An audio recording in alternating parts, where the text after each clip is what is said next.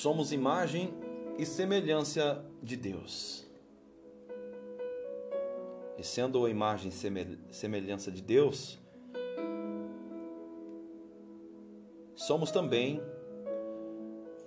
o sal da terra e a luz do mundo.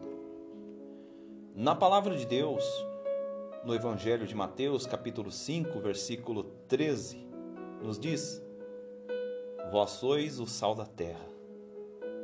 E se o sal for insípido, com que há de se salgar?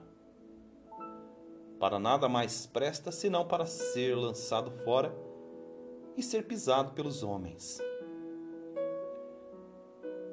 Quem é diferente, a gente percebe, porque brilhamos a luz de Cristo no meio da multidão. A Bíblia ainda nos fala que somos a luz do mundo. Vós sois a luz do mundo.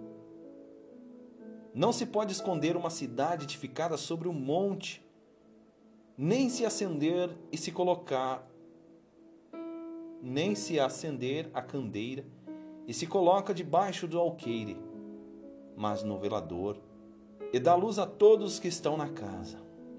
Assim, resplandeça a vossa luz diante dos homens, para que vejam as vossas boas obras e glorifiquem o vosso Pai que estás nos céus. Jesus nos ensina que nós temos que ser a luz, a luz para brilhar em tempos de escuridão, em tempos difíceis, que possamos levar a luz aqueles que estão nas trevas. E nada melhor do que ver a luz de Deus, nada mais gratificante que alegra os nossos corações do que ver Jesus nas nossas vidas. Porque Jesus, ele foi assim. Quando ele estava nesta terra, ele fazia a diferença e as pessoas viam a luz que brilhava, a luz que vinha do seu interior, que chamava a atenção dos homens, que modificava a vida das pessoas, levando a verdadeira paz, levando a verdadeira alegria, o verdadeiro sentido de viver. O verdadeiro sentido da vida não é ter bens materiais, mas o verdadeiro sentido da vida é ter a verdadeira felicidade, a verdadeira paz. E a verdadeira felicidade vem de Deus para as nossas vidas. A verdadeira paz não vem dos homens, mas sim vem de Deus para as nossas vidas, porque Jesus, o próprio Jesus, nos disse: Eu vos dou a minha paz, a minha paz eu vos deixo. E quando nós temos a paz do, de Deus em nossas vidas, tudo se torna mais fácil, porque logo mais acima nós vamos ver Jesus ensinando sobre as bem-aventuranças, nos ensinando o seguinte: olha, bem-aventurados os pobres de espíritos, porque deles é o reino dos céus. Bem-aventurados os que choram, porque eles serão consolados. Bem-aventurados os mansos, porque eles herdarão a terra. Bem-aventurados os que têm fome e sede de justiça, porque eles serão fartos. Bem-aventurados os misericordiosos, porque eles alcançarão misericórdias. Bem-aventurados os limpos de coração, porque eles verão a Deus. Bem-aventurados os pacificadores, porque eles serão chamados filhos de Deus. Bem-aventurados os que sofrem perseguição por causa da justiça, porque deles é o reino dos céus. Bem-aventurados sois vós quando vos injuriarem, perseguirem e, mentindo, disserem todo mal contra vós por minha causa.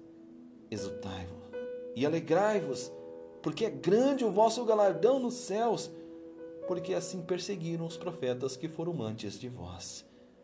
Portanto, quando nós temos a paz de Deus em nossos corações, tudo se torna mais fácil, tudo se torna mais tranquilo, tudo se torna mais alegre. Portanto, sejamos de Deus, porque assim sendo, a luz de Deus brilhará ao mundo trazendo direção a vidas que estão a caminhos, passos largos do inferno. Que você possa ser o sal da terra, que você possa ser a luz do mundo, que você, que eu, que nós possamos ser a diferença nessa terra e que nós possamos mostrar a direção que é Cristo, porque Ele sim nos dará, nos dará uma vida que aonde não haverá mais morte, nem pranto, nem clamor, nem dor, porque as primeiras coisas já são passadas. Que você possa ser a luz do mundo e o sal da terra.